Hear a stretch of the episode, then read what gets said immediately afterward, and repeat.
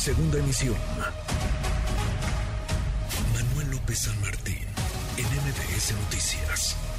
Economía y finanzas. Con Eduardo Torreblanca. Lalo, qué gusto, qué gusto saludarte. ¿Cómo te va? Simplemente me da mucho gusto poder saludarte, Manuel, y poder saludar al público que nos atiende y nos escucha. Buenas tardes. Muy buenas tardes, Lalo. En medio de la convulsión económica global, el crecimiento económico de México, lo platicábamos hace algunos días, dio la nota positiva porque superó las proyecciones y dentro de él, pues hay casos que vale la pena revisar. Nos, nos llamaba la atención, Lalo, el caso de FEMSA que anuncia una nueva estrategia de fortalecimiento de sus negocios.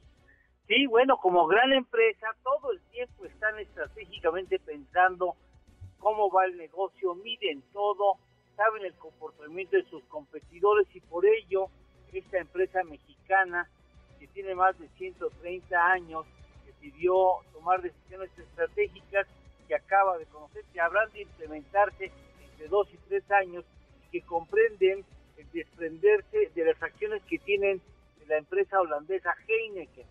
Eh, así Fomento Económico Mexicano, una empresa regiomontana de origen, habrá de desprenderse del 14.76% de las acciones de la cervecera. En el 2010 tenía el 20%, en el 2017 redujo 5.24% esa posición accionaria y ahora pues saldrá de la empresa. A cambio, pues, una alternativa interesante de poder atender otros negocios, algunos de los cuales incluso nosotros los mexicanos poco conocemos de ellos. Por ejemplo, obviamente empezamos por lo más conocido, Oxxo, que tanto quiere el presidente de la República, tiene más de 21 mil establecimientos en el país y que ha sido un exitazo, lo ha llevado a tener posiciones en países de América Latina, también tiene en Europa una, una marca con 2.700 tiendas en cinco países en Europa, en el terreno de salud, farmacias en cuatro países.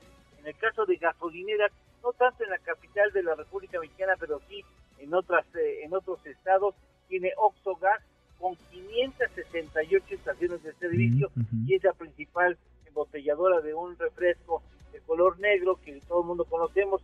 Está en 10 países, 33 embotelladoras, para no hablar también de la división digital que, había, que habrá de asombrarnos a muchos mexicanos y a muchos latinoamericanos por los nuevos modelos de compra en, los osos famosos. O sea,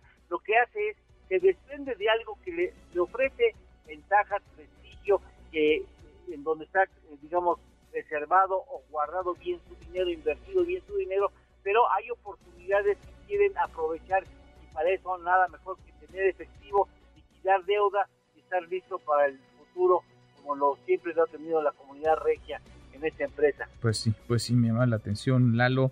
23% reportan, 23% aumentaron sus ingresos totales el cuarto trimestre de 2022. Algo están viendo, algo están proyectando ahora con esta nueva estrategia de, de, fortalecimiento. ¿Tenemos, Lalo, tenemos postre? Claro que sí, de ahí mismo, de los mismos datos de esta gran empresa mexicana, fíjate que nada más tiene 320 mil colaboradores. Ándale. 320 mil colaboradores, no les ha ido mal, por supuesto, pues y atiende a 266 millones de consumidores, 266 millones.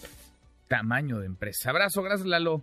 Igualmente, Manuel, gracias, buenas tardes y buen provecho. Muy buenas tardes, es Eduardo Torreblanca. Redes sociales para que siga en contacto: Twitter, Facebook y TikTok. M. López San Martín.